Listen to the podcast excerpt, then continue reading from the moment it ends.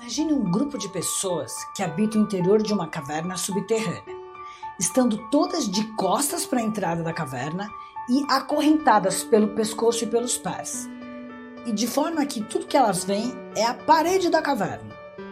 Atrás delas ergue-se um muro alto e por trás desse muro passam figuras de formas humanas, sustentando outras figuras que se elevam para além da borda do muro.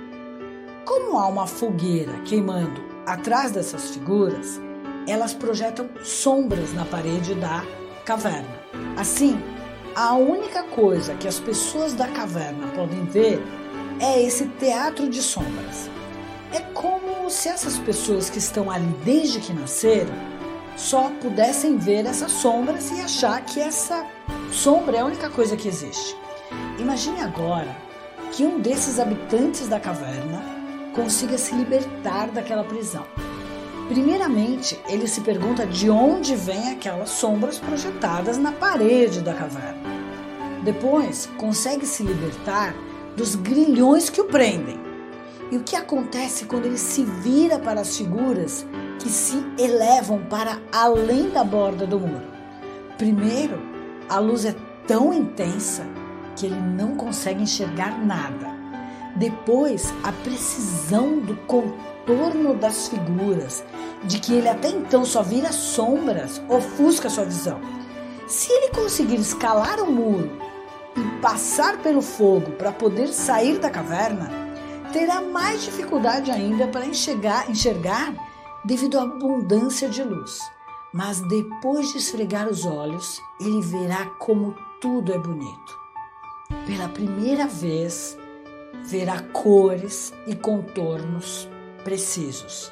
Verá animais e flores de verdade e figuras que na parede da caverna não passavam de imitações baratas. Suponhamos então que ele comece a se perguntar de onde vêm os animais e as flores. Ele vê o sol brilhando no céu e entende que o sol dá vida às flores e aos animais da natureza assim como também era graças ao fogo da caverna que ele podia ver as sombras refletidas na parede. Agora, o feliz habitante das cavernas pode andar livremente pela natureza, desfrutando da liberdade que acabara de conquistar. Mas as outras pessoas que ainda continuam lá dentro da caverna não lhe saem da cabeça. É por isso que ele decide voltar. Assim que chega lá, ele tenta explicar aos outros que as sombras na parede não passam de trêmulas imitações da realidade. Mas ninguém acredita nele. As pessoas apontam para a parede da caverna e dizem que aquilo que vem é tudo o que existe. É a única verdade que existe.